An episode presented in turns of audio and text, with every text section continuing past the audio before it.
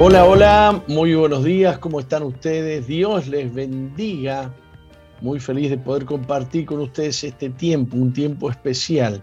El programa de Misión Vida, el programa de la iglesia que Dios plantó en Uruguay para que juntos alcancemos lo imposible. Les saludamos, les bendecimos y deseamos que el Dios de paz, que el Dios que nos puede otorgar, nos puede dar esa paz que sobrepasa todo entendimiento.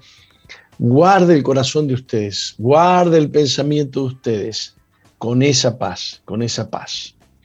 Este, soy el pastor Jorge Márquez. Eh, em, está en los estudios de SOE, eh, Nati, nuestra secretaria del programa, eh, que le doy para que nos salude. A ver, a ver cómo saluda. Muy buenos días, apóstol. Buenos días a toda nuestra linda audiencia. Como tú decías, aquí estamos en los estudios de SOE FM transmitiendo para todo el mundo.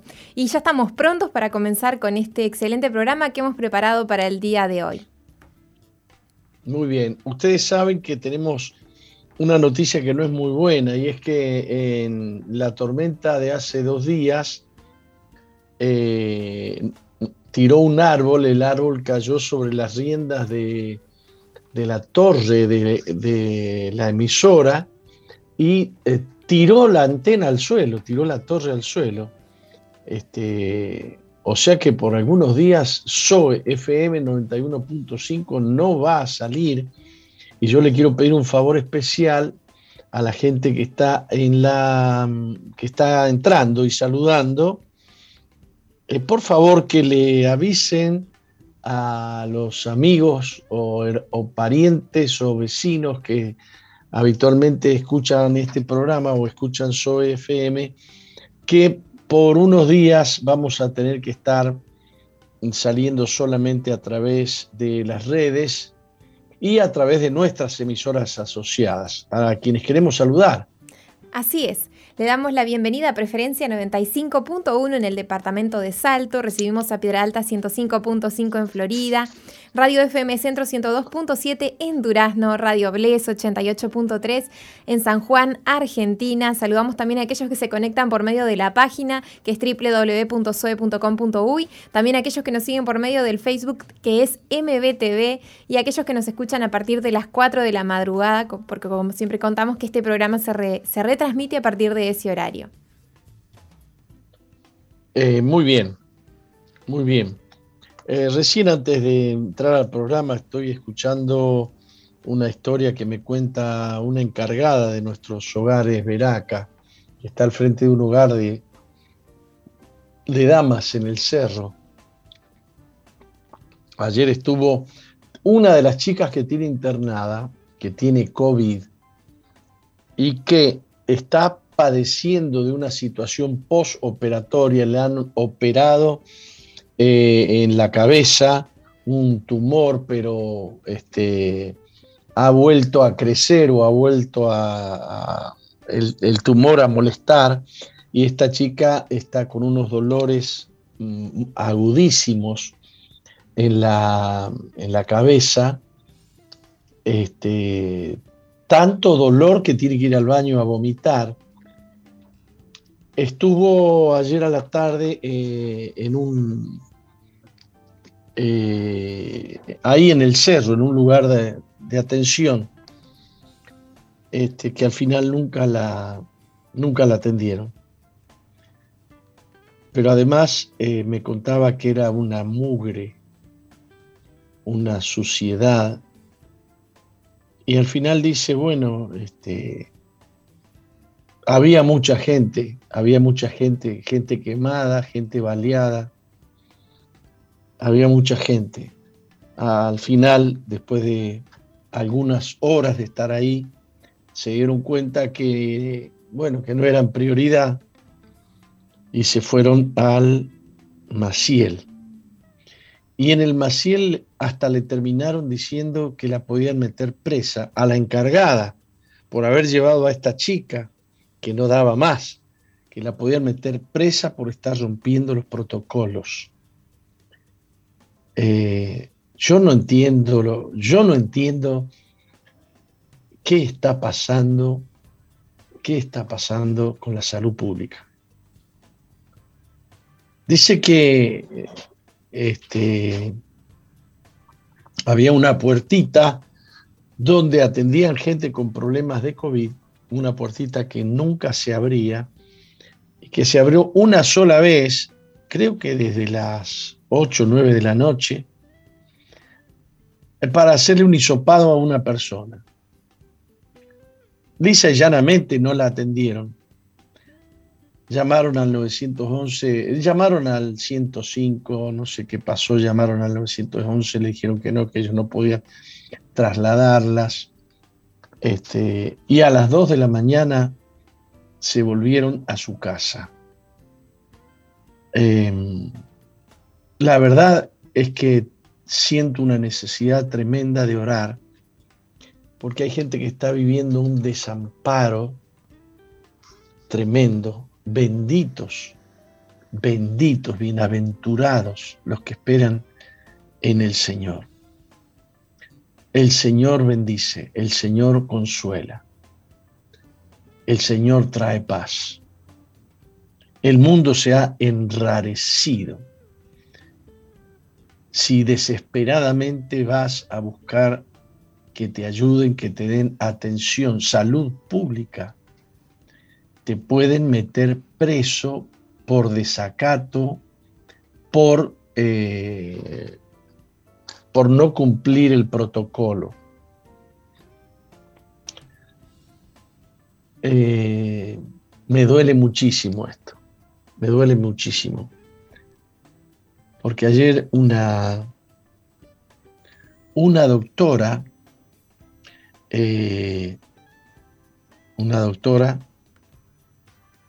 me dijo que hizo una investigación y que entre remar y, hogares Veraca tenemos disponibilidad para unas 2.000 camas de personas en situación de infracción de la ley, no menores, no, no, en situación vulnerable, perdón, en situación vulnerable, es decir, este, con alguna enfermedad, con alguna adicción, con algunos antecedentes, algunos que han estado presos, este, etcétera, etcétera, etcétera. En la calle, situación de calle, madres con hijos, 2.000 disponibilidad entre las dos ONGs, alrededor de 2.000 camas. Y me dice, ¿sabes cuántas camas dispone el Estado en todo el país, 238. Realmente es una vergüenza y realmente es una vergüenza que gente se haya dedicado a, a decir que nosotros lucramos con esto, que los hacemos trabajar para nosotros.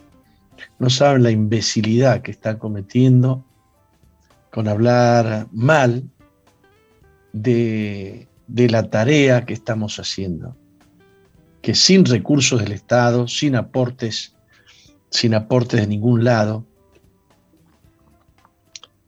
eh, disponemos, buscamos techos para alquilar, para comprar, para conseguir en situación de, qué sé yo, gratis, también tenemos que reconocer que en algunos casos nos han dado en comodato algunos lugares y buscamos dónde abrir nuevos hogares y dónde ubicar gente.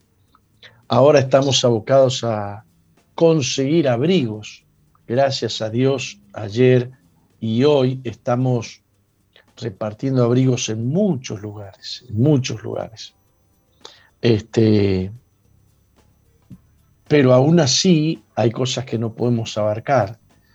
Eh, tener una, una, chica, no sé si, no sé si tiene 22 años o, o, la estoy confundiendo con otra, pero es una mujer, una mujer que está en uno de nuestros hogares. No poder ayudarle en un estado de salud tan calamitosa. Eh, me pesa, me duele, mucho la gente que está en situación de desamparo. Y con los pastores de Misión Vida estamos orando eh, por estas situaciones que, eh, que son situaciones inéditas. Estamos viviendo hechos inéditos en la historia de la, de la humanidad. Eh, amenazas de guerra, amenazas de esto, noticias de que se derrumba la economía, que se cierran los puestos de trabajo, que quiebran las empresas, que no te atienden en los hospitales, etcétera, etcétera, etcétera. Eh, realmente son tiempos en que la gente tiene que entender que hay Dios y que hay que buscarlo con todo el corazón. Un Dios que sana, un Dios que perdona, un Dios que consuela, un Dios que da sabiduría, un Dios que da inteligencia. A veces la gente no sabe ni qué hacer, ni qué responder. Hay personajes que se han dedicado a asustar a la gente, a asustar a la gente. Y la gente termina obedeciendo, termina, termina siendo muy obediente hasta que se encuentra total y absolutamente aprisionada, como ha ocurrido en Cuba, con el comunismo cubano, el comunismo venezolano y otros comunismos, y todos los comunismos que han demostrado que lo único que hacen es empobrecer a la gente y enriquecer a una clase poderosa emergente que son los dueños, los dueños eh, del Estado. A ver, alguien me dice algo acá. A mí me pasó lo mismo, fui a la española porque hacía tres días con puntadas en la cabeza que parecía que iba a enloquecer y nos dijeron lo mismo, que nos iban a denunciar por romper los protocolos. La emergencia el día anterior demoró 10 horas en venir. Te dicen que te va a llamar un médico que no te llama, que no te llama nunca.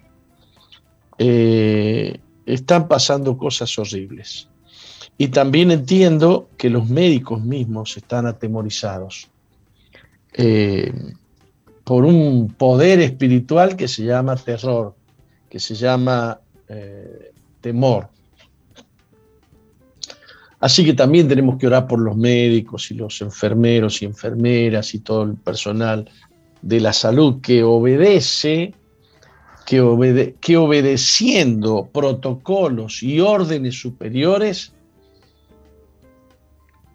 se quedan sin misericordia se quedan sin misericordia. Bendito sea Dios. Vamos a orar.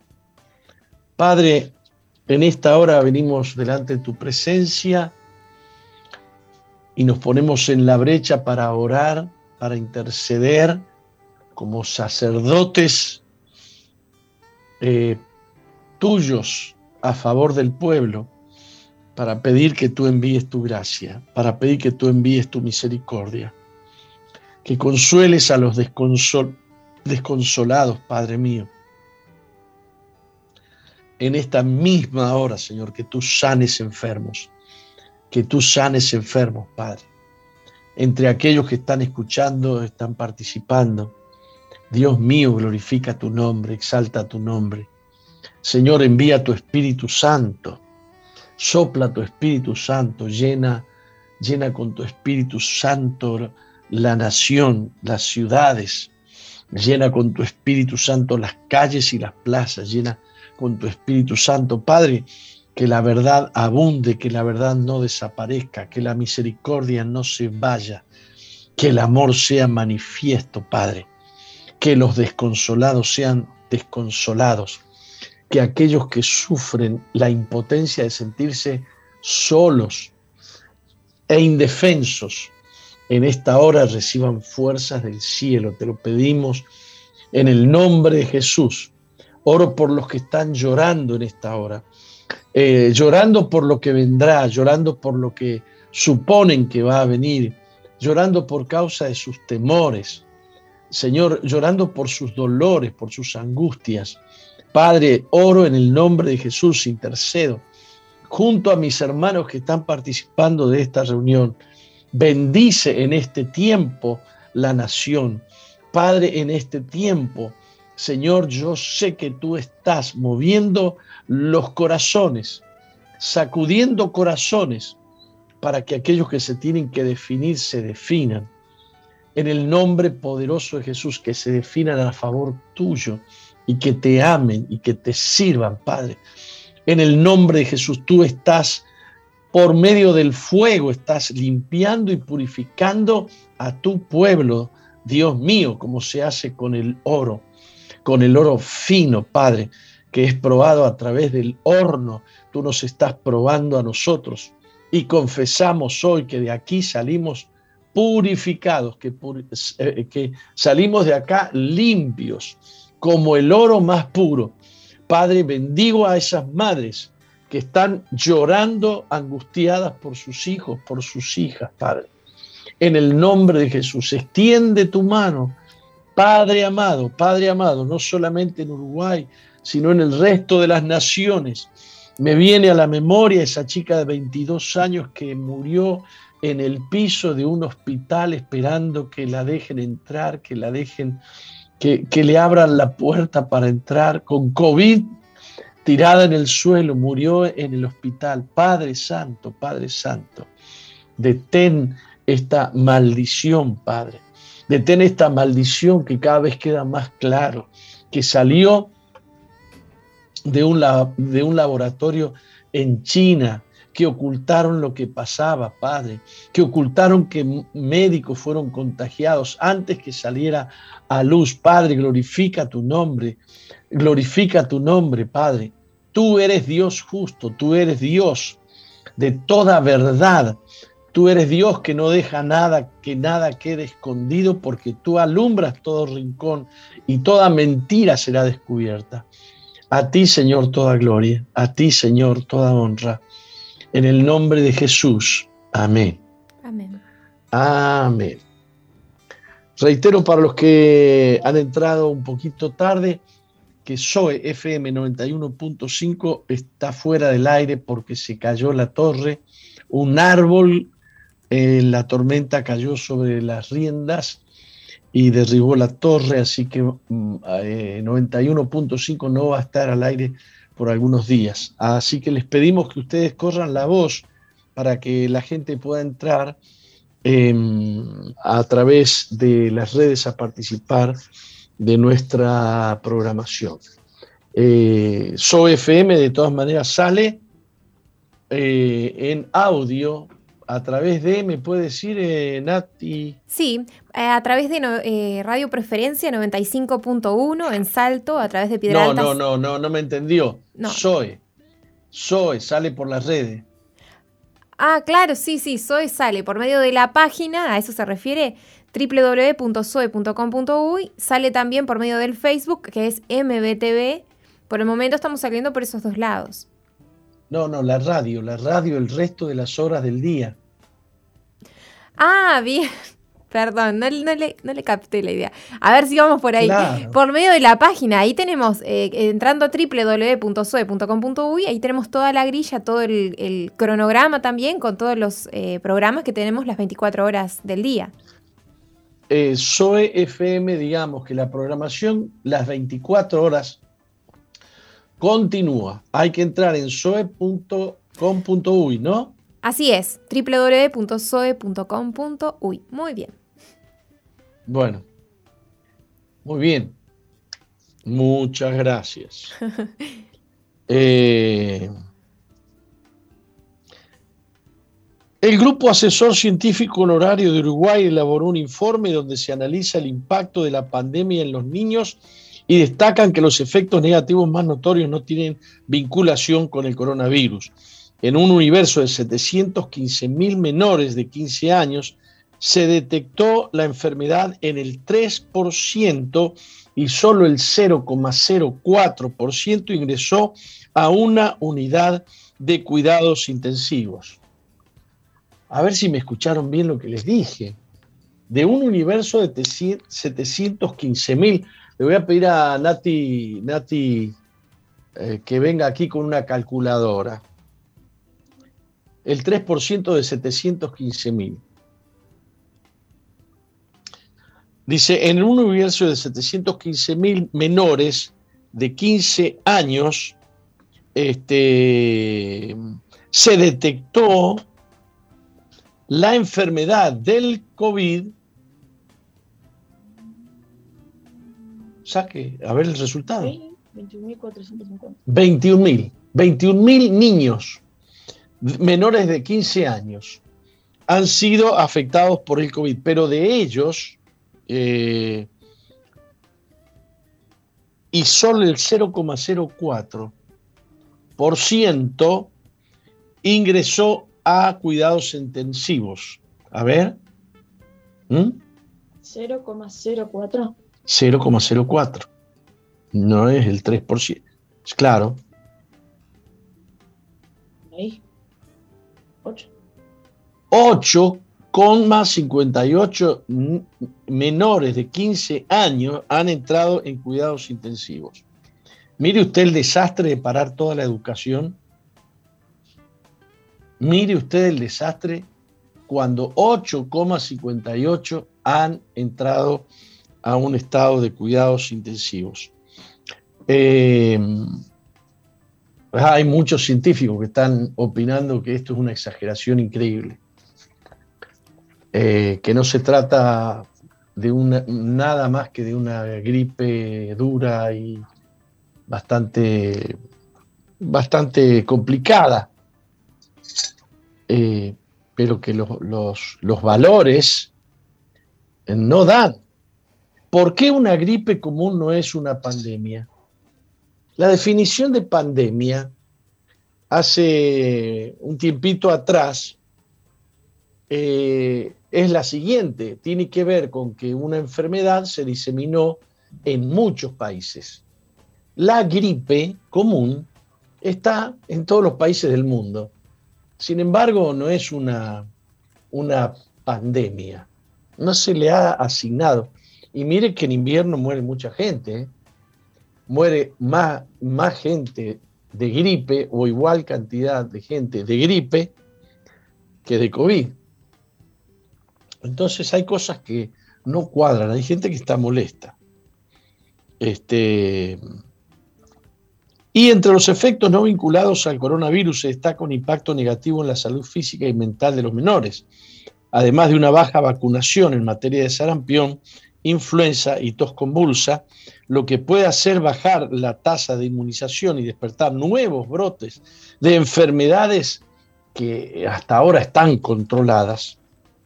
Los trastornos de, del neurodesarrollo, también la salud mental, la obesidad, preocupan a los expertos. Es decir, están aumentando estas situaciones que se pueden volver incontrolables que tiene que ver con las enfermedades que estaban, este, que estaban controladas, pero que van a, van a volver a ser un grave problema de salud. Por ejemplo, esta chica que yo mencioné hace un ratito, que tiene un tumor en la cabeza y no la atienden.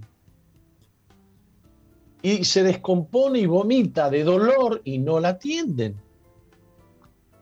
Eh, Finalmente, el doctor Fauci, un doctor muy famoso de Estados Unidos, que tuvo muchos problemas con Trump eh, y que tanta gente se burló de Trump cuando Trump decía el virus chino eh, y que decía China tiene que pagarle a la humanidad haber contagiado con este virus chino. Finalmente, este doctor, que es el, experto más famoso o de los más famosos de Estados Unidos, eh, admite que el coronavirus puede haber venido del laboratorio de Wuhan. claro que él admite que puede haber venido. Hay científicos que dicen ha venido, está demostrado. Em, lamentablemente sucede que este doctor Fauci está relacionado con empresas que han tenido contratos eh, con este, o que tienen contratos con este laboratorio de Wuhan y que pueden quedar comprometidos, porque hasta qué punto es un virus que se disparó, que se desacomodó, que, eh, hasta qué punto no estaban estudiando eh, un sistema de arma biológica. El doctor, eh, a los que todavía no entienden, el arma biológica económicamente es mucho más conveniente que, que, los misiles que estaban tirando ahí en Medio Oriente. Mucho más conveniente para el que gana, porque elimina a la población sin destruir ningún edificio. ¿Mm? El problema no son los edificios, hay que tratar de que no caigan. Este, a lo que hay que matar es a la población. Así, así de perverso se ha vuelto el hombre. El doctor Anthony Fauci, director del Instituto Nacional de Alergias y Enfermedades Infecciosas del NIH, el principal asesor en el tema de la pandemia de Joe Biden, advirtió recientemente que no está convencido que el virus SARS-CoV-2 se haya originado de forma natural.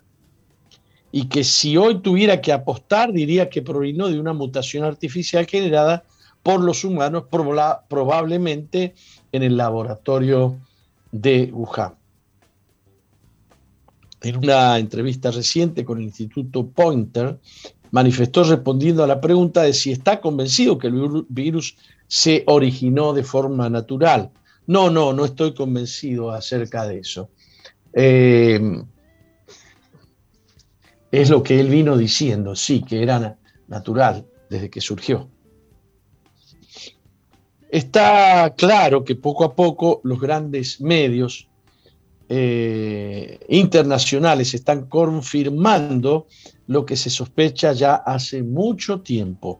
El Instituto de Virología de Wuhan estaba investigando la ganancia de función en el virus del SARS, lo que implica modificarlo genéticamente para hacerlo más infeccioso o para que pase de animales a humanos y se filtró afuera del laboratorio al mundo exterior. Lo que quedará por determinar es si la filtración fue voluntaria o sea que el Partido Comunista Chino planificó que el virus escape del laboratorio al mundo exterior a sabiendas que se iba a generar un contexto de pandemia y crisis mundial, o si la filtración fue accidental, implicando una enorme irresponsabilidad por parte de los científicos chinos que estaban trabajando en, ese, en este patógeno tan peligroso. A pesar de que Beijing niega que el virus haya escapado al Instituto de Virología de la ciudad donde se originó el brote, las evidencias son cada vez más fuertes y la Organización Mundial de la Salud actualmente está llevando a cabo una investigación en el laboratorio de Wuhan al respecto, aunque conociendo la complicidad del director Tedros Adhanom, con el régimen chino quizás nunca se tenga certeza. A ver, el director de, la Organización Mundial de la Salud tiene fuerte vinculación con este laboratorio y compromiso eh, con el régimen comunista chino. Así que vaya usted a saber. Y dicen que más de mil abogados, hay noticias que dicen que mil abogados han iniciado o están iniciando juicios contra la Organización Mundial de la Salud por lo que ha sucedido en el mundo. Eh, y bueno, también se, se, viene diciendo que cada vez estamos más cerca del control de circulación de la gente. Eh, algunas autoridades uruguayas parece que están muy preocupadas con las iglesias y con otras cosas. Eh, que, estamos, estamos en desacuerdo con algunas, eh, con algunas normas de protocolo y que, la, y que las tenemos que cumplir porque si no nos pueden meter presos.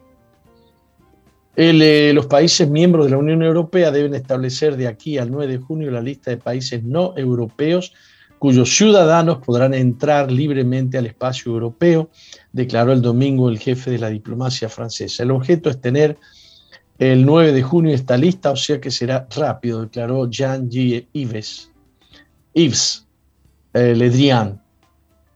Eh, el programa tiene que ver con esta categoría de gente verde eh, que facilitará que la gente pueda ir a Europa o no, sin ninguna dificultad, salvo controles sanitarios mínimos, dijo sin más precisión. Se añadirá una lista naranja que registrará los países cuyos habitantes deberán, eh, deberán haber sido inyectados por una vacuna reconocida por la Unión Europea y una lista roja que exigirá medidas muy estrictas a causa de la circulación de las variantes del COVID-19, agregó Ledrián. Esta lista roja incluye en la actualidad Brasil, Argentina e India. Muy bien. Se van cumpliendo los pasos establecidos en, en, este, en este plan 2030 del que tanto se habla y que tiene que ver con un comunismo mundial, que tiene que ver con un globalismo, para no decirle comunismo mundial, que se eh, intenta eh, instaurar en el planeta Tierra. Vamos a un corte. Vamos y enseguida volvemos, no se vayan. No cambies la sintonía. Enseguida regresamos con Misión Vida.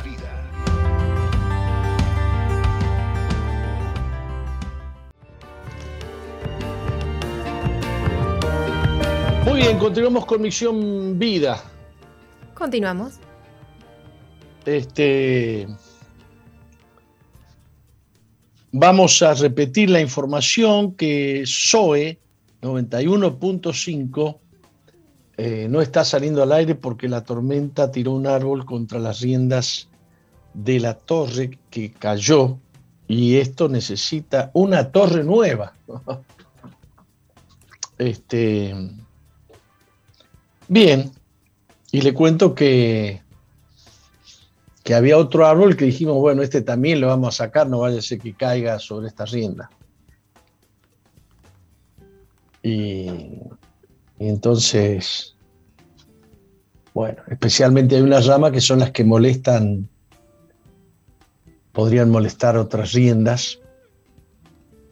Eh, y han cortado todo menos eso. Eh, hay, hay, hay problemas con, el oír, ¿eh? Y Jesús hablaba del comezón de oír, de gente que escucha sin escuchar, que escucha sin atender o que entiende al revés. Hay mucho de eso hoy en día, mucho de eso. Señor.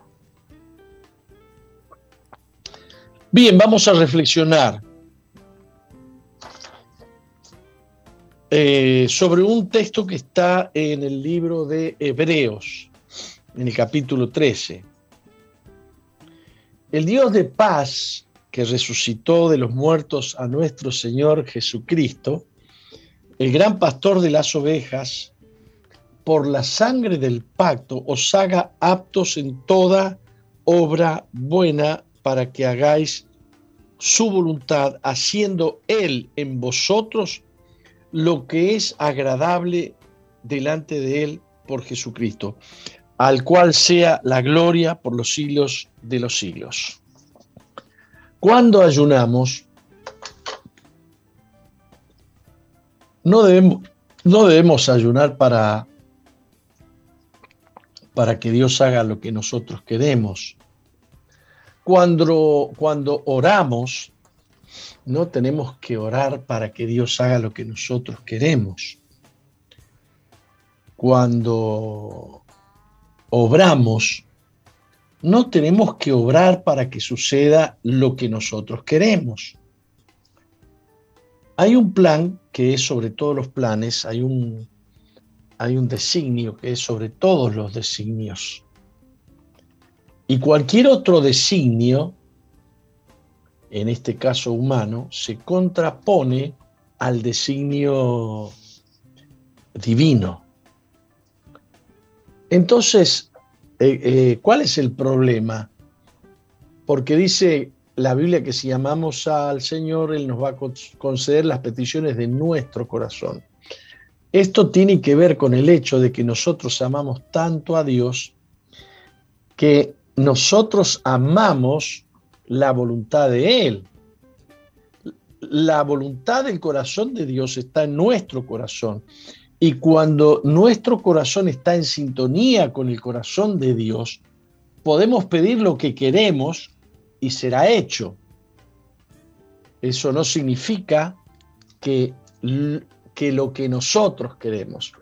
Así que hay, hay, debiera haber una sola voluntad en nuestro corazón, que es la voluntad de Dios.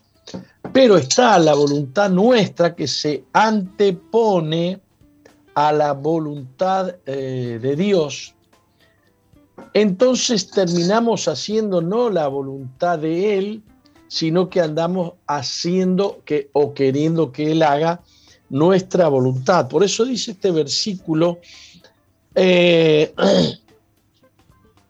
que Dios nos haga aptos en toda obra buena para que hagamos la voluntad de Él, haciendo Él en nosotros lo que es agradable delante de Él por Jesucristo. Dios pretende tener tal dominio de nuestro corazón, tener tal presencia en nosotros, que su voluntad sea hecha a través de Jesucristo en nosotros. Ese debe ser el anhelo diario de cada creyente. Tendríamos que acostarnos diciendo, Señor, hágase tu voluntad. Y tendríamos que despertarnos diciendo, Señor, hágase tu voluntad. Y cuando yo le pido algo que está en mi corazón, yo debiera tener la certeza de que lo que le estoy pidiendo es lo que Él quiere. Es decir, me he apropiado de la voluntad de Dios. Lo que yo pido, lo pido como de mí y de mi corazón, pero sabiendo que es la voluntad de Dios. Y si no, hay que esperar la voluntad de Dios, hay que orar por la voluntad de Dios. Eh, tienes que invertir, tienes que invertir, tienes que darle eh, a Dios la oportunidad de que Él tome lo tuyo y haga con lo tuyo o con lo que tú quieres o con tus planes lo que Él quiera. Esto funciona así. Si no haces ejercicios, los músculos se vuelven más pequeños, se debilitan. Lo vamos a decir en un tono más farmacéutico, se destonifican. En el, el, en el mundo visible, material, cuando usted usa una herramienta de hierro, la herramienta de hierro se desgasta. En el orden biológico, usted tiene que usar los músculos para que no se desgasten, tiene que usar los músculos para que circule la sangre y la sangre lleve mm, más sustancia, más oxígeno y así el músculo se fortalece. o sea que tenemos que hacer una inversión eh, para poder tener un, un rédito este, si no aprendes a usar tu mente, te pondrás cada vez más desanimado, más desalentado, eh, vas a tener menos ganas de pensar y no se va a desarrollar tu inteligencia. La inteligencia viene por el ejercicio de hacer trabajar las neuronas aprender a oír, aprender a hablar, aprender a, invertir, eh, decir eh, esto yo no me animo, esto yo no puedo, esto yo nunca lo hice, yo, etcétera, etcétera. Lo único que está diciendo no estoy dispuesto a invertir, no quiero hacerlo, tengo miedo que me vaya mal. Pero resulta que todos los que se hacen ricos lo hacen en función de invertir. lo hacen en función de arriesgar. Eh, si tomas un poco de dinero y lo inviertes, tienes la probabilidad de lograr dividendos. Si no lo inviertes, no tienes ninguna probabilidad. Es más, tienes probabilidad de gastarte ese dinero y de que finalmente no tengas para invertir. Eh, ¿Qué es lo que más necesitas en tu vida? ¿Más energía? ¿Más tiempo? El secreto de lo que más necesitas. Toma de lo poco que tienes y empieza a usarlo para servir a otras personas desinteresadamente. Si tú dices no ofrendo porque tengo poca plata, no ayudo porque tengo poca plata, no doy porque soy pobre, eh, tú lo que estás haciendo es ah, cerrarte las puertas a la cosecha eh, que Dios te quiere dar, porque para cosechar hay que sembrar. Sembrar tiempo en otros va a hacer que tu tiempo sea redituable. Esto no, no obedece a la matemática convencional. Esta es la matemática de Dios. Todo lo que el hombre sembrare, eso también segará. El que poco siembra, poco segará. El que mucho siembra, mucho segará. Este, no tengo tiempo para servir a otras personas, no tengo tiempo para administrar, no tengo tiempo para hacer eh, todas las cosas que necesito hacer, me voy a dedicar a mí mismo. Te encerraste en vos mismo. Eh, ¿Por qué piensas que no tienes tiempo? Porque Dios nunca tuvo la intención de que te dedicaras tanto a ti mismo. Él no dijo, dedícate a ti mismo y después dedícate al prójimo. Él no dijo, ámate a ti mismo y después ama al prójimo. Eh, Dios tiene prevista una descarga de bendición sobre aquellos que invierten su vida en los demás. Invertir la vida en los demás es invertir la vida en los planes de Dios, es invertir la vida en lo que Dios quiere. Eh, ¿Por qué Dios debería darte a ti más tiempo si tú lo invertirías todo en ti mismo? Eh, cuando tú le das el diezmo de tus ingresos a Dios, estás depositando en el cielo, en el banco del cielo. La Biblia dice que cuando yo le doy al pobre, Dios me lo va a devolver a mí. Es una inversión que Dios la toma como, como una inversión a través de la cual Él queda endeudado conmigo. Dios queda endeudado conmigo si yo le hago bien al prójimo, porque Dios ama al prójimo como me ama a mí.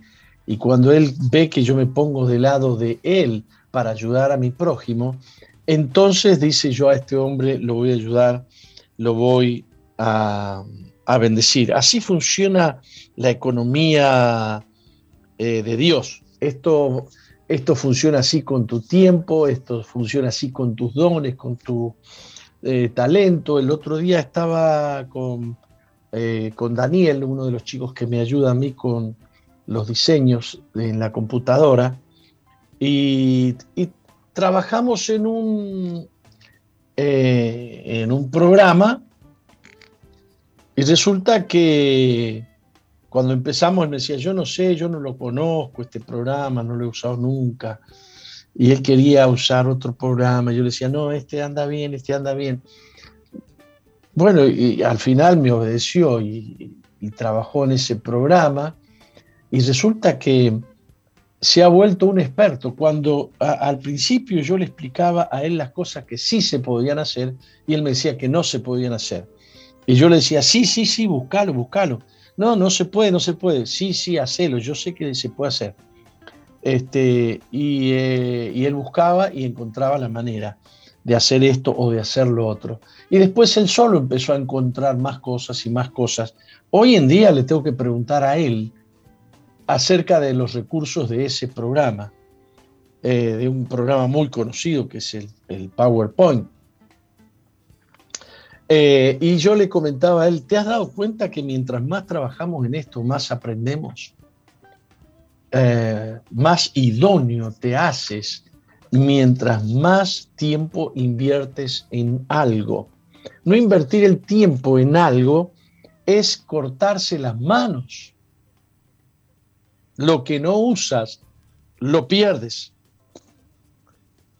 Y la única manera de obtener más es invirtiendo lo poco que tenemos. Por eso la Biblia habla de aquel que es fiel en lo poco.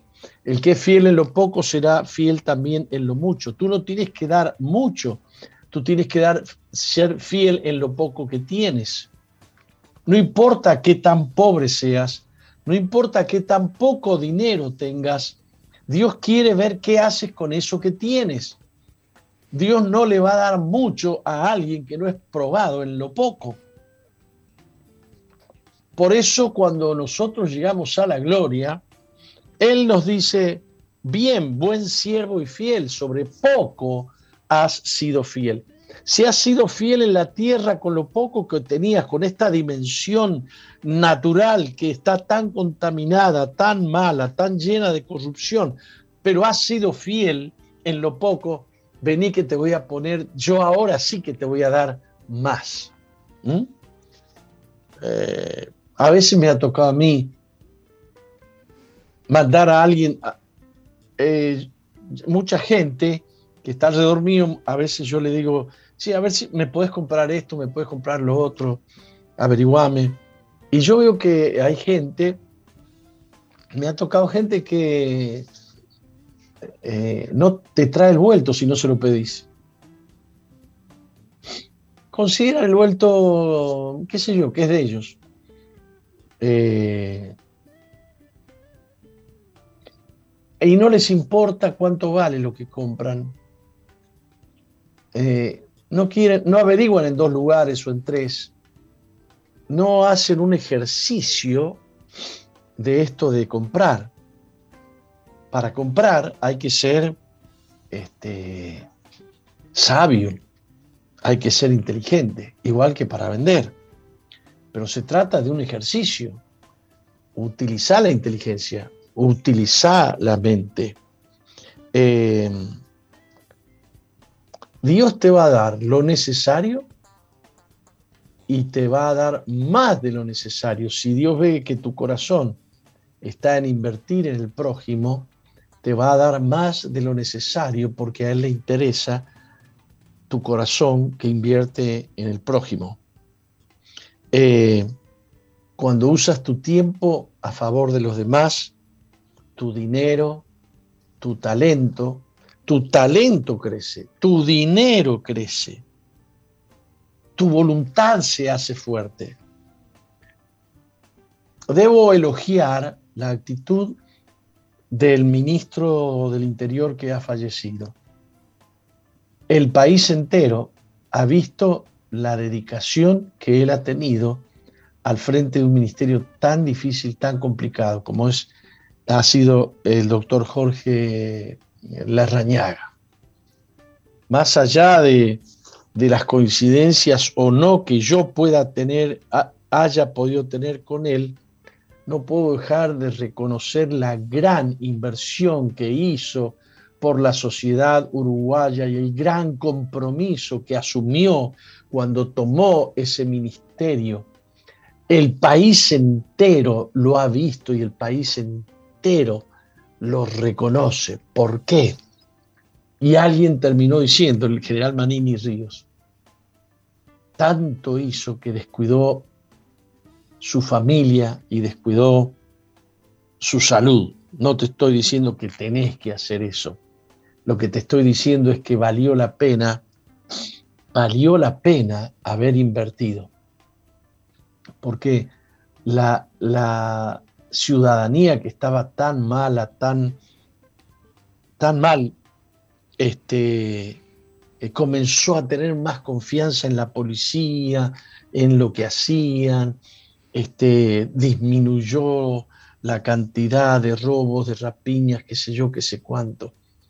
Yo doy gracias a Dios y pido que bendiga a su familia y pido que bendiga Dios a sus seres queridos, a sus correligionarios, porque no solamente hizo, sino porque en este momento muchos están tomando ejemplo de la inversión de vida que este hombre eh, hizo a favor del país entero.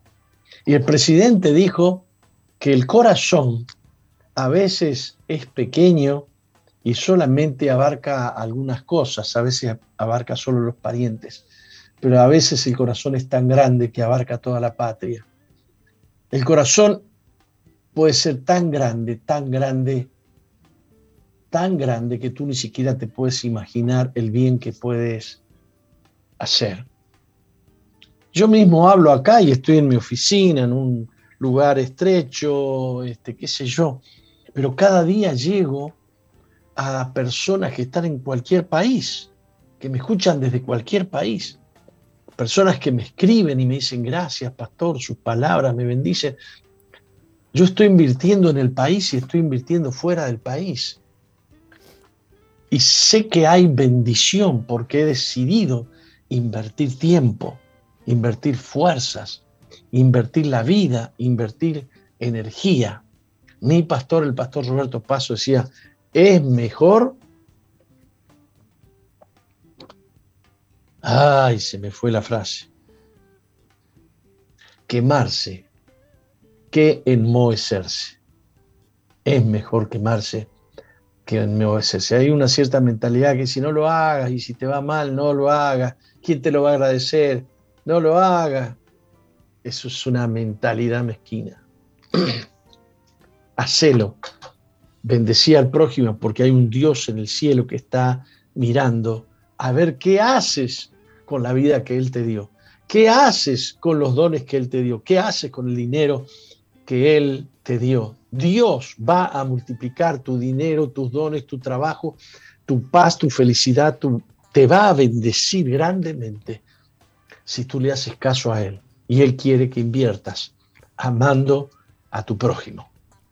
Vamos a un corte. Enseguida volvemos. Muy bien, continuamos con Misión Vida. Lindo tema musical, cuénteme, ¿quién canta? Estábamos escuchando ¿Cuál es la banda? Estábamos escuchando el tema Tu voluntad de la banda Misión Vida. Es una banda de la Casa de la Familia, interpretado por Martín, este, eh, este tema musical. Y ya queda colgado en Misión Vida 2.0 para que nuestra audiencia lo pueda compartir, volver a escuchar y disfrutar. ¿Y quién canta? Martín, eh, alias El Tano. Martín alias El Tano. Usted sabe que Martín alias El Tano está al frente de una iglesia de Misión Vida en Tarariras y además está al frente, lidera eh, tres hogares. Tres hogares. Lindo Martín, lindísima su esposa. Son un matrimonio que, de aquellos que me tienen muy contento, muy contento. Muy, muy este, enfocados en la obra, en el prójimo, sensibles al dolor. Gracias a Dios. Usted, audiencia, oren por los pastores. Los pastores invierten su vida en ustedes. Su vida en ustedes. Tienen la responsabilidad de Dios de darles a ustedes eh, el pan del, del cielo. Eh, tienen la responsabilidad de edificarlos a ustedes. Oren para que ellos sean llenos del Espíritu Santo, llenos de poder, de sabiduría, de lo alto. Muy bien. Em, Gálatas 5, 22, 25, perdón. 22, 25. Mas el fruto del Espíritu es amor, gozo, amor, gozo, paz, paciencia, benignidad, bondanza, fe, mansedumbre, templanza. Contra tales cosas no hay ley. Pero los que son de Cristo han crucificado la carne con sus pasiones y deseos. Si vivimos por el Espíritu, andemos también por el Espíritu. Dice que los que son de Cristo han crucificado sus pasiones y deseos. Una pasión es, un, es una codicia, un deseo vehemente. Y por causa de, de, las pasiones, las personas terminan haciendo lo que sienten y no lo que deben. Los cristianos tenemos que estar muy pendientes de esto, muy pendientes de esto. Eh, porque hasta terminan diciendo cosas como, y bueno, si Dios quiere que yo haga su voluntad, que Él quite de mí estos deseos.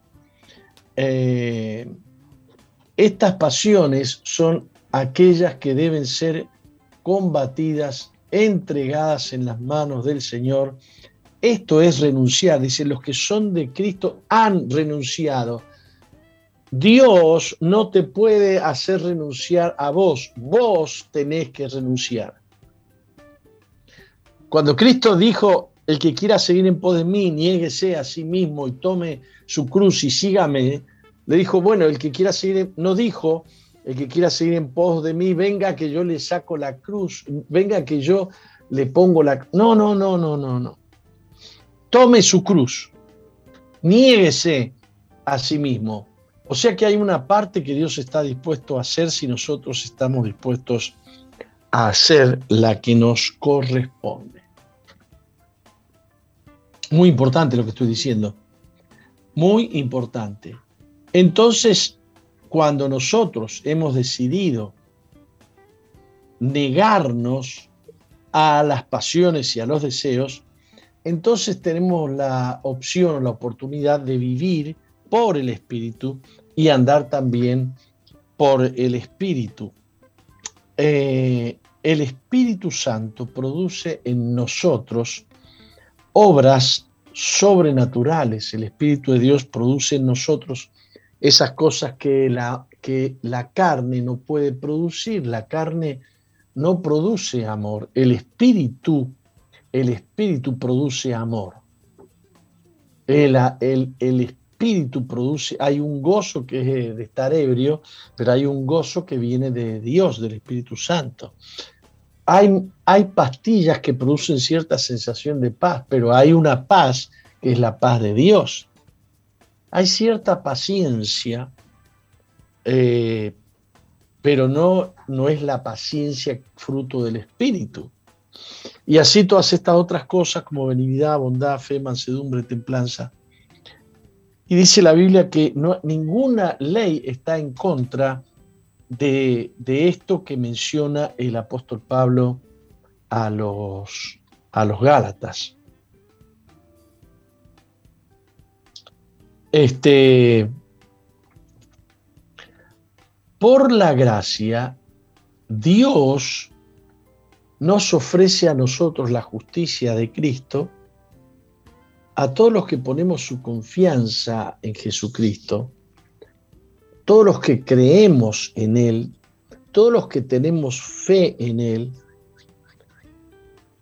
el mérito de Jesucristo es puesto a favor nuestro. Se nos contabiliza como de nosotros. O sea que cuando, cuando la mente de Cristo, el corazón de Cristo, cuando la paz de Cristo, cuando la paciencia de Cristo, cuando la benignidad de Cristo fluye en nosotros y no es nuestra, sino que es de Cristo, esas obras o esos frutos eh, que son frutos espirituales, o, el fruto, como le llama el apóstol Pablo, a todo eso le llama el fruto, eh, no muchos frutos, sino un solo fruto que tiene todo eso, eso es contabilizado a favor nuestro. No es nuestro, es de Cristo en nosotros. Qué, qué obra la de Dios. Qué amor el de Dios. Mira, vos no servís para nada, no vas a hacer nada que me convenza, dice el Señor. Todas tus obras son como una inmundicia para mí. Este, deja de forzarte, porque tu carne no puede agradarme, tu carne está con, condenada. El alma que pecare morirá. Por lo tanto, todo lo que proviene de ti es solamente fruto y obra de la carne. Yo lo que necesito es que te niegues a ti mismo y que me dejes entrar en tu corazón y llenarlo con mi Espíritu Santo, que es un espíritu de amor, de gozo, de paz, de paciencia, de benignidad, de bondanza, de fe, de mansedumbre, de templanza. Yo lo que quiero ver en ti es cuánto hay de mí en ti. Esa es la lucha diaria del creyente. No hacer lo bueno, sino que lo bueno brote de adentro nuestro. Y que brote, como dijo Jesús, como una corriente de agua viva que sale de nuestras entrañas y sale de nosotros, abunda a través de nosotros. Esta es la obra del Espíritu Santo en el creyente. Este, ningún mérito proviene de nuestras obras. Ningún mérito. Pero hay obras que sí tienen mérito. Y son las obras de Cristo que se manifiestan a través nuestro, que pareciera que es fruto nuestro, pero no es nuestro. Es de Cristo en nosotros. Y a eso Jesús le llama negarse a uno mismo y tomar su cruz. Esto significa, voy a crucificar mi voluntad, mi deseo, para que mi vida sirva como un instrumento de la voluntad y del deseo de Dios.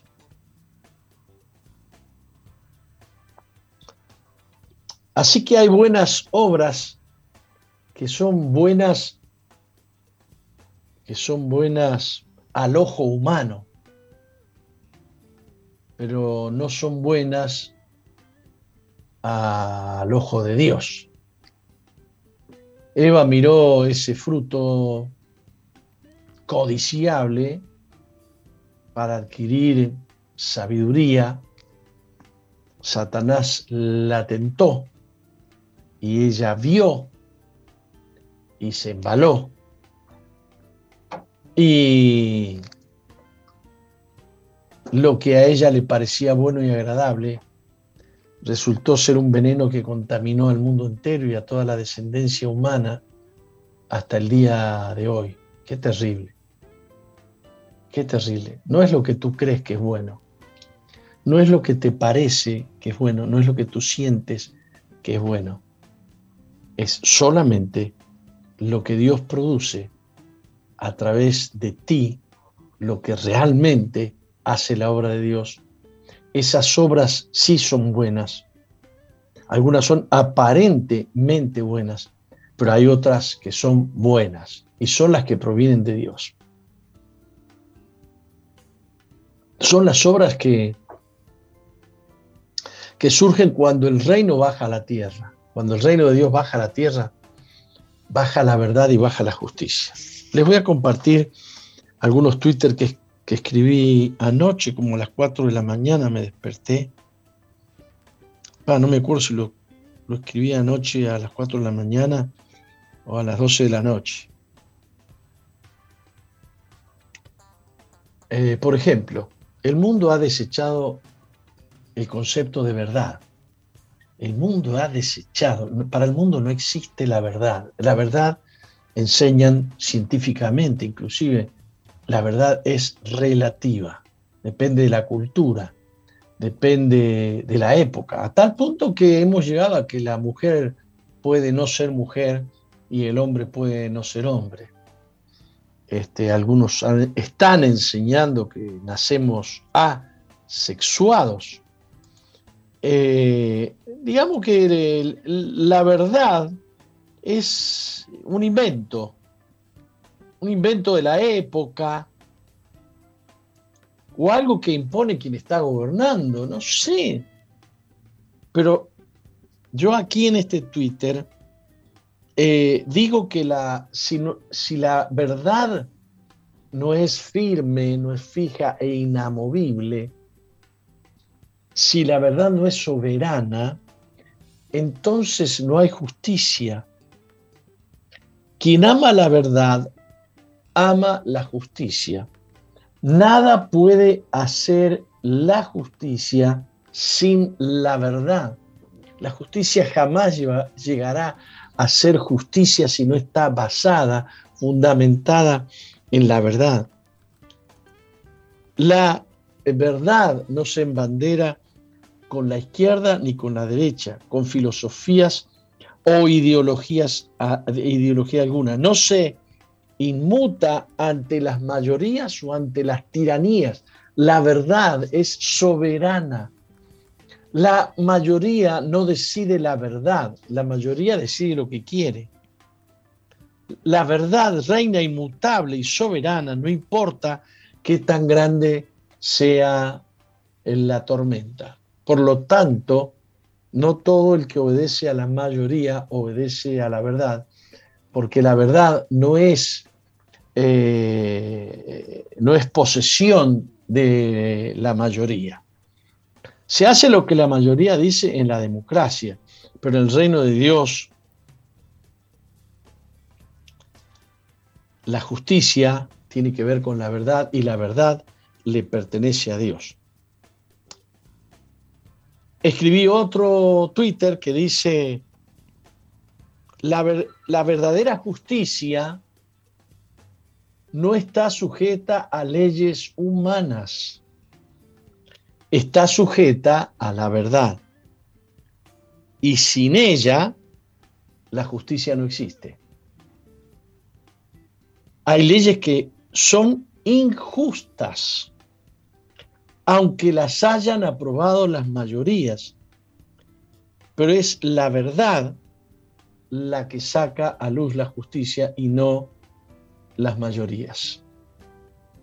Espero que se esté entendiendo porque este concepto es sumamente importante. Alguien me acaba de escribir un, un mensaje que me dice van unidas. Sí, van unidas. Pero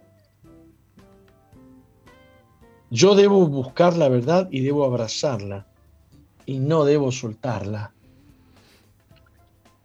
Quien usa mentira corre hacia la injusticia y la practica y es enemigo y se vuelve enemigo de Dios.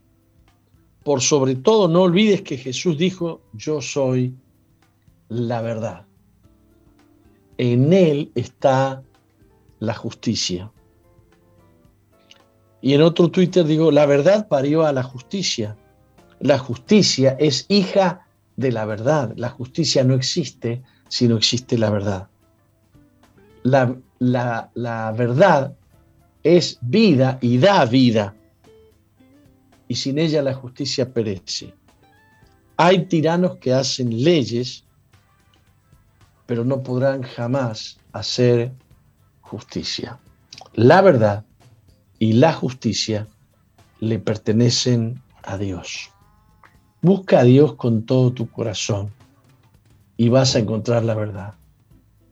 Busca a Dios con todo tu corazón y habiendo encontrado la verdad, serás una persona justa que hace justicia. Eh, vamos a un corte. Enseguida volvemos. Eh, eh, eh, miren qué importante que es que sepamos que nosotros no somos dueños de la verdad, que la verdad no es lo que nosotros pensamos, que la verdad es Jesucristo.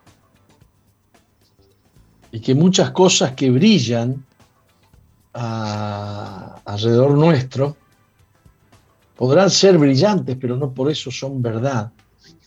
Y nos tiene que quedar en claro, nos tenemos que quedar en claro, que los creyentes tenemos que luchar por la verdad.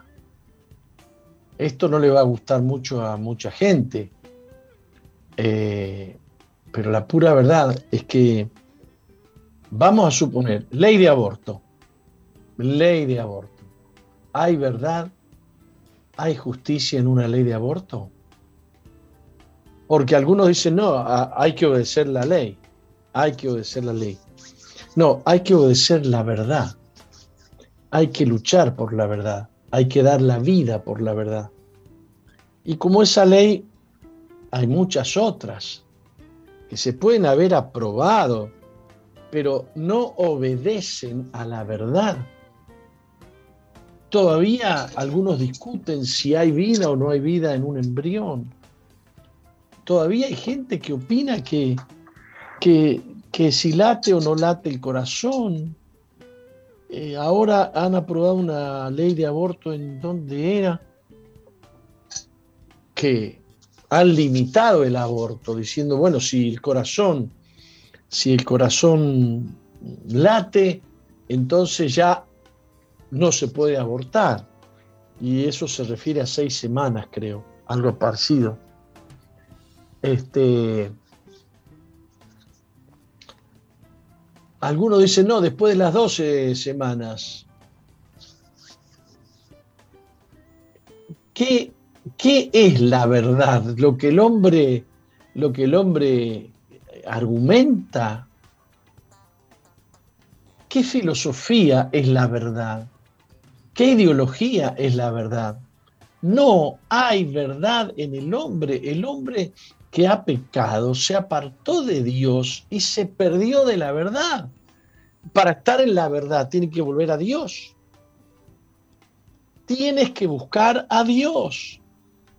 Sí, yo me gustó, me casé, me casé, pero ahora me di cuenta, me di cuenta que no sirve para nada el marido que tengo, me di cuenta que no sirve para nada la mujer eh, que tiene. Pero tú crees que Dios quiere que tú tengas un matrimonio probando mujeres o probando maridos. ¿Tú crees que Dios quiere que te cases cinco veces, que tengas un hijo con cada, con cada hombre con el que te encuentras? Dios quiere guiarte a la verdad, al verdadero amor, por ejemplo, al verdadero amor. Si tú buscas a Dios con todo tu corazón, Dios te lleva a la verdad. Y la verdad te lleva a la paz, a la justicia, todo. Entonces los creyentes tenemos que eh, eh, luchar por la verdad y por la justicia, que es fruto de la verdad. Algunos dicen, no, tenemos que obedecer las autoridades, tenemos que obedecer las disposiciones. Por ahí sale un, un sale, no una ley, sale un decreto y los cristianos no sabemos la diferencia entre un decreto, una ley, una constitución nacional, no sabemos el, orden jerárquico de, de las leyes. Y creemos que obedeciendo un decreto estamos obedeciendo una ley. El hombre está confundido, los cristianos estamos confundidos, pero la pura verdad es que lo que hay que buscar es la verdad y luchar por la verdad hay muchísimo engaño detrás del COVID. No, no, tiene que hacerle caso a la ciencia. La ciencia está diciendo de todo. Que hay COVID, que no hay COVID, que salió de un, de un murciélago, que no salió de un murciélago, que se escapó. Que te pongas el, el, el, el, el tapón en la boca, que no te lo pongas. ¿Qué? Que te tenés que vacunar, que todo el mundo se tiene que vacunar, que te tenés que vacunar dos veces, que te tenés que vacunar tres veces, que te vas a tener que vacunar todos los años, que la vacuna para la gripe hay gente que se la tiene que poner todos los años. Las vacunas, no era que las vacunas, cuando yo me, me vacuné del sarampión, de la papera, o de alguna otra enfermedad, me vacuné una vez y para siempre, pero no es buen negocio para los laboratorios. Entonces hay engaño, hay mentira, hay negocio. Ahora se estila que las vacunas las tiene que imponer el Estado. Es la, es la mejor manera de hacer negocio. El Estado lo compra el Estado lo paga, el Estado somos todos, ¿no? Eh, y el, y el, el Estado lo impone. Y el Estado lo impone. Y surgen esos, esas ideas de que, bueno, el que no se ponga la vacuna, mire que se la tiene que poner, qué sé yo. ¿Dónde está la verdad? ¿Dónde está la verdad? Dios bendiga a todos aquellos que andan buscando a Dios, porque los que buscan a Dios van a encontrar la verdad. Así que no es que hay que luchar por obedecer cualquier cosa, yo obedezco a Dios, obedezco a, la verdad. Por eso el derecho, el derecho religioso es un derecho inamovible, insustituible, intrínseco, que existe antes que la ley. Mire usted, existe antes que la ley. Eso sí lo tengo que defender. Existe antes, eh, no lo decretó ninguna ley, el derecho, la libertad de conciencia o la libertad religiosa. Lo reconoció la Carta Universal de los Derechos Humanos como previamente existente. Eso sí es verdad, el libre albedrío. Eso es lo que debo defender por sobre toda otra cosa. Muy bien, eh, hablé de esto porque, porque es necesario que entendamos, que sepamos, que aprendamos. Cosas que no entendemos, eh, estoy hablando específicamente de la verdad. Señor, enséñame tus caminos. Tus caminos son verdad, dice la Biblia. Tus caminos son justicia. Bueno, Anhelo eso, Señor. Anhelo eso. Te anhelo a ti por sobre todas las cosas.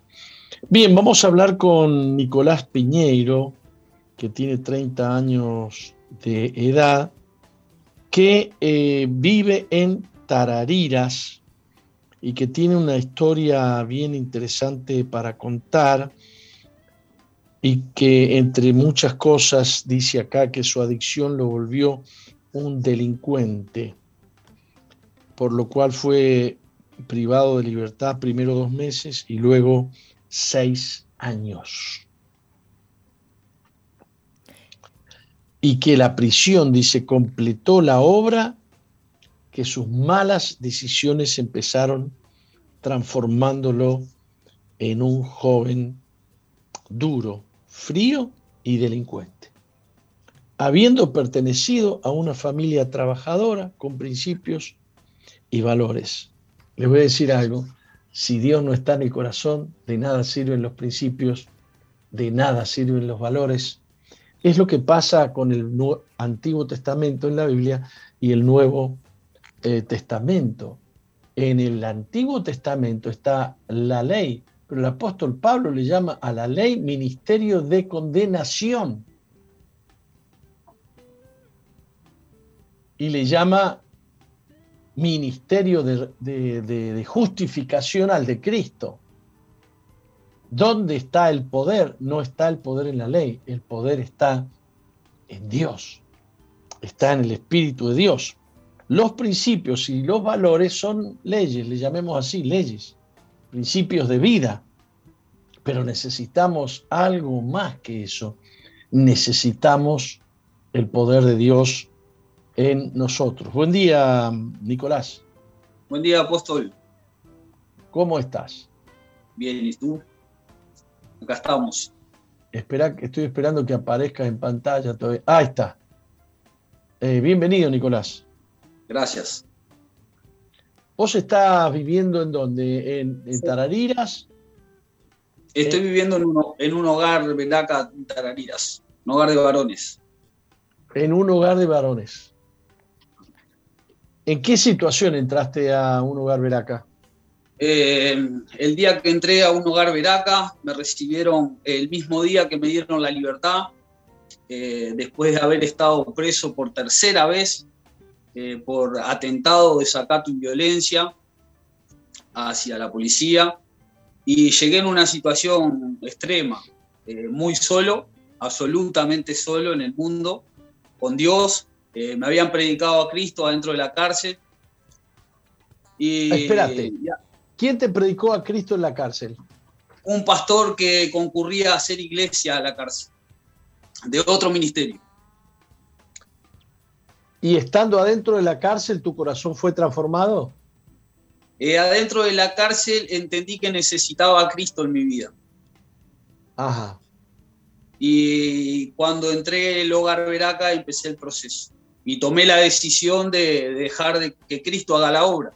Anteriormente me habían predicado a Cristo, eh, me habían eh, querido instruir, pero yo no aceptaba que, necesitaba eh, dejar mi vida y darle lugar a, Dios. quería seguir haciendo mis, cosas, sabiendo que aún algunas de ellas estaban mal. Y volví a tocar fondo. Como Em, la primera vez que caí preso estuve dos meses eh, y, volví, y volví a delinquir cuando salí y estuve seis años. Y ahí hubo un, un, un, clic en mi cabeza. Que yo no ¿Por qué te dieron seis años? ¿Qué, ¿Cuál fue el delito? Rapiña. Por rapiña. Rapiñas. Este... En reiteración real, con agravantes. Ajá. Y ahí entendí que esa no era la vida que, yo anhelaba. Y vos no habías nacido para esa clase de vida, ¿no? Para nada. Eh, hasta los 18 años estudié, jugué al fútbol, hice un montón de cursos, me falta dar el FER para recibirme profesor de inglés, eh, hice 10 años de inglés, eh, hice hasta quinto de liceo y jugaba al fútbol.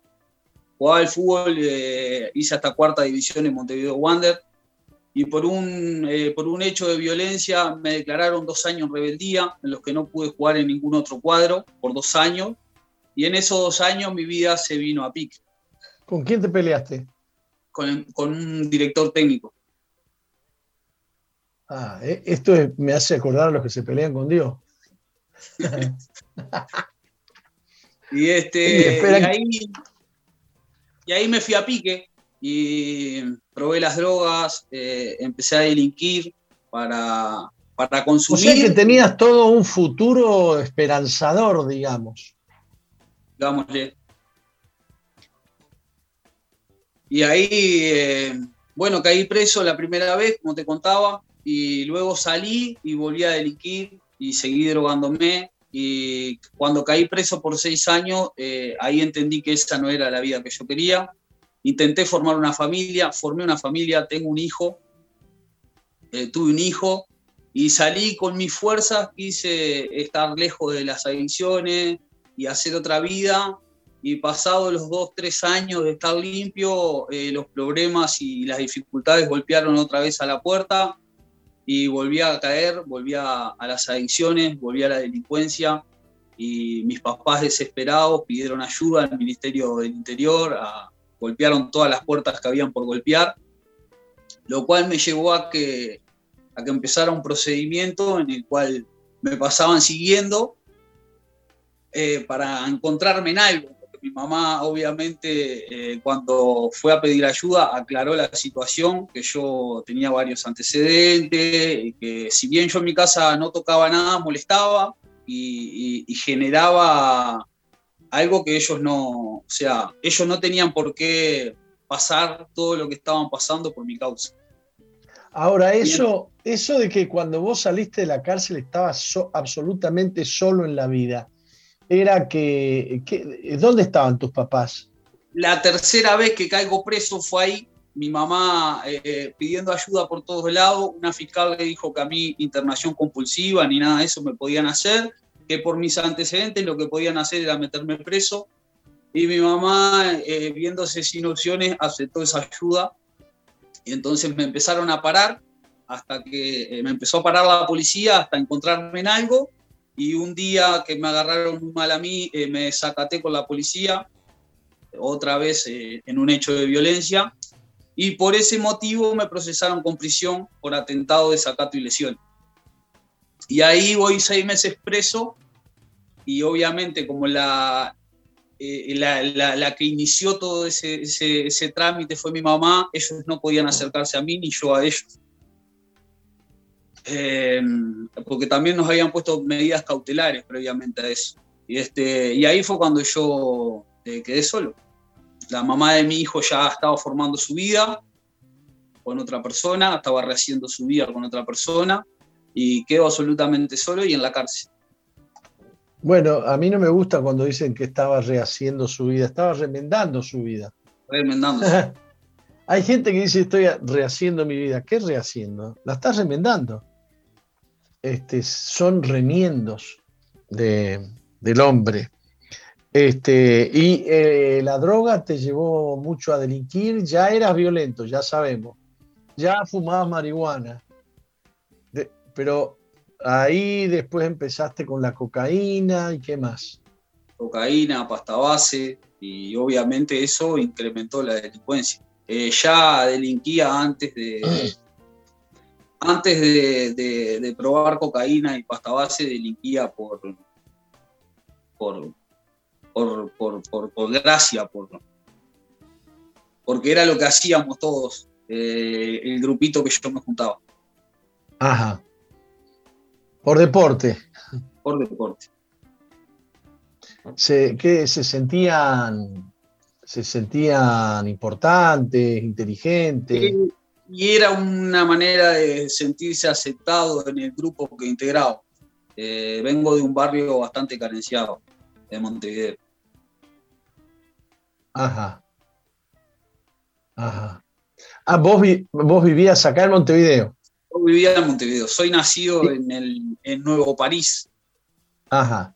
¿Y cuánto tiempo hace que estás en Veraca? En Veraca va a ser cuatro años, tres años y ocho o diez meses.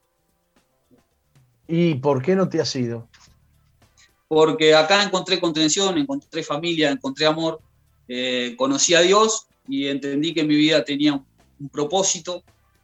Y así como yo recibí esa contención, esa ayuda, ese amor, eh, hoy Dios me, eh, Dios me anima a mí a hacerlo con otros y eso me mantiene vivo y me mantiene con ánimo y me mantiene con gozo y con alegría el poder ser de bendición. En un tiempo en mi vida eh, me di cuenta que era de, mucha maldición y de mucha carga para todo el que se me acercaba. Y hoy me gozo y me alegro de poder bendecir a otros. Y aparte que es mi familia, fueron los que estuvieron cuando todo el mundo me cerró las puertas. Qué fuerte lo que me estás diciendo. Porque yo pienso en aquellos que dicen que nosotros los obligamos, que los separamos de la familia, que, que, lo, los obligamos a quedarse para poder explotarlos. Contame un poquito cómo ves vos esto, cómo lo sentís. Eh, a mí muchas veces en la, en la, calle yo, nosotros sustentamos nuestro hogar de la venta puerta a puerta y me ha tocado encontrarme con muchas personas que piensan así. Y la verdad que no conocen la interna, no conocen que somos una familia, no conocen que hay contención, que hay amor, no conocen que yo en mi situación, yo en mi caso llegué en una situación en la que nadie quería acercarse a mí, y menos con, con todo lo que cargaba. ¿Y quién está al frente de ese hogar? Acá está Gabriel Soca y Lourdes Pereira. Y Martín, eh, la cabeza de la iglesia. Martín López. Eh, ¿cómo, era que se llamaba este chico? el, el encargado? Gabriel Soca. Gabriel. Dios también lo libró a él, ¿no? Sí. Él tiene también su historia. Pero lo que quiero oh, preguntarte es lo siguiente. Con la tarea esta que ustedes hacen de vender para poder comer y eso, se llenó de guita, Gabriel, se hizo rico, se compró una casa, piscina, ¿qué hizo?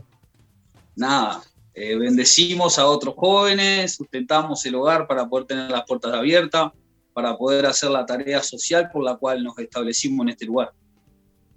Y eso es lo que la anhelamos. esposa de Gabriel, Lourdes o Lula, yo pienso en ella y me da ganas de llorar porque yo me acuerdo cómo vino destrozada, destrozada. Y hoy es encargada de un hogar. Y me acuerdo que venía al, al templo y se ponía en la primer fila o en la segunda y levantaba las manos al cielo y lloraba y adoraba a Dios y le daba gracias que la había sacado del mundo que la había sacado, porque venía de una, de, una vida inmunda, de una vida inmunda.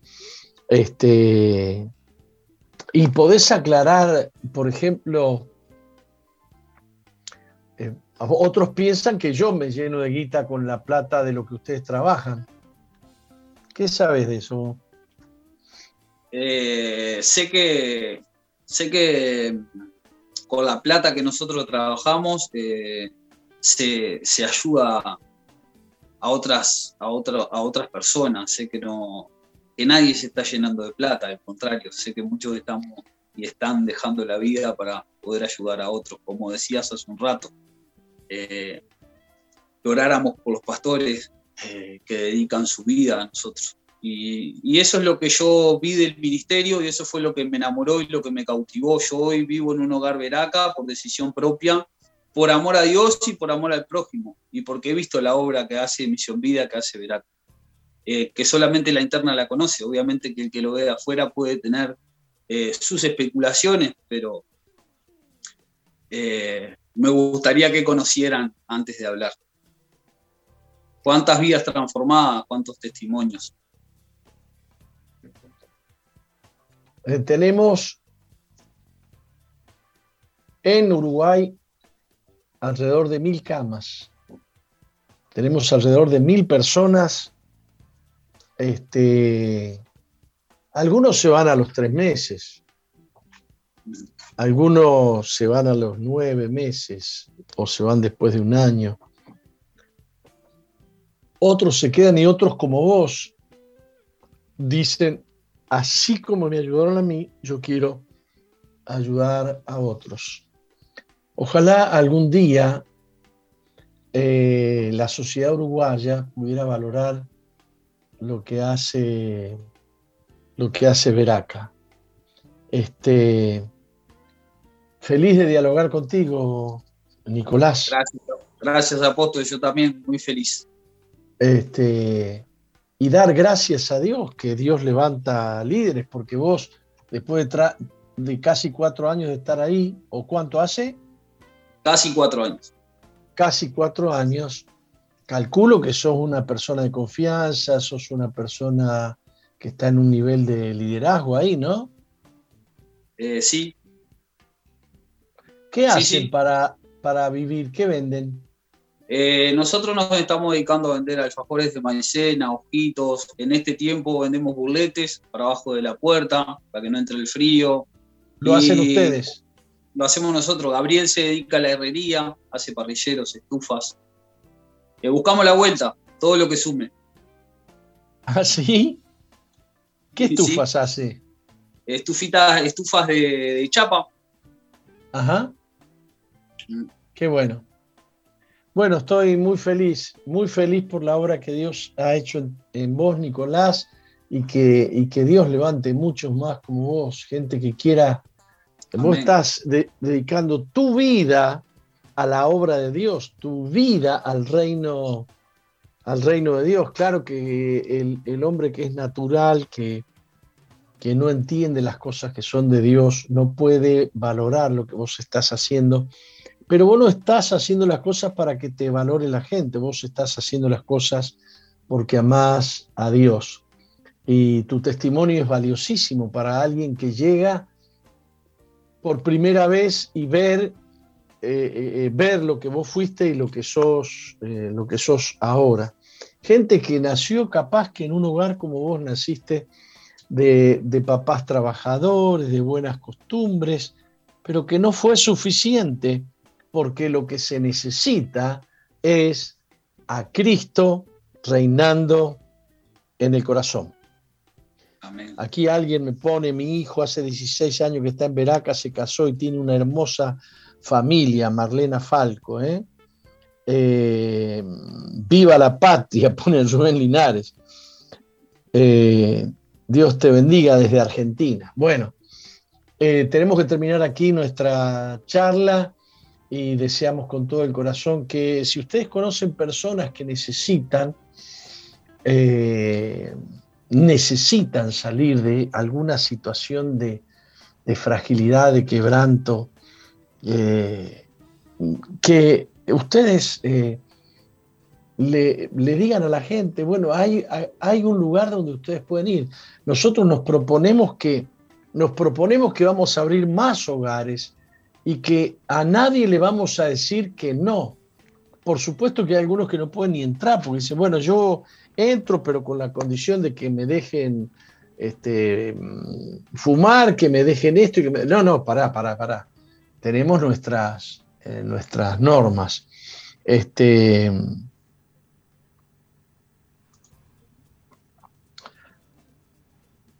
eh, pueden llamar al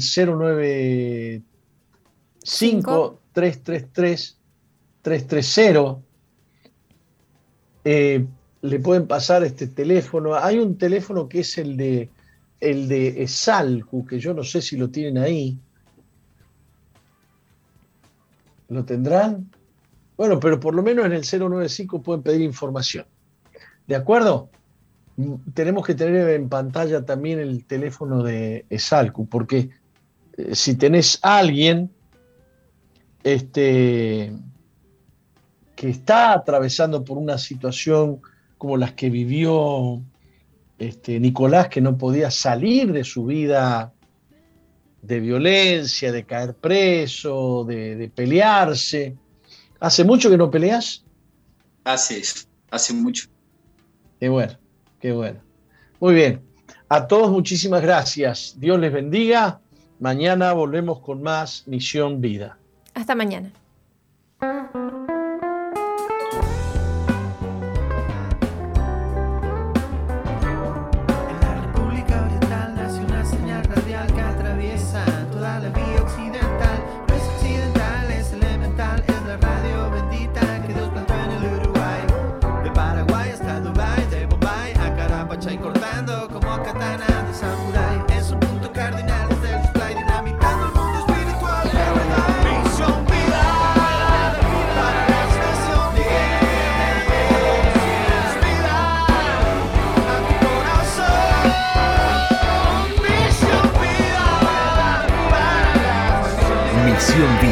La iglesia que Dios plantó en Uruguay para que juntos alcancemos lo imposible, presentó su programa exclusivo que conduce el apóstol Jorge Márquez.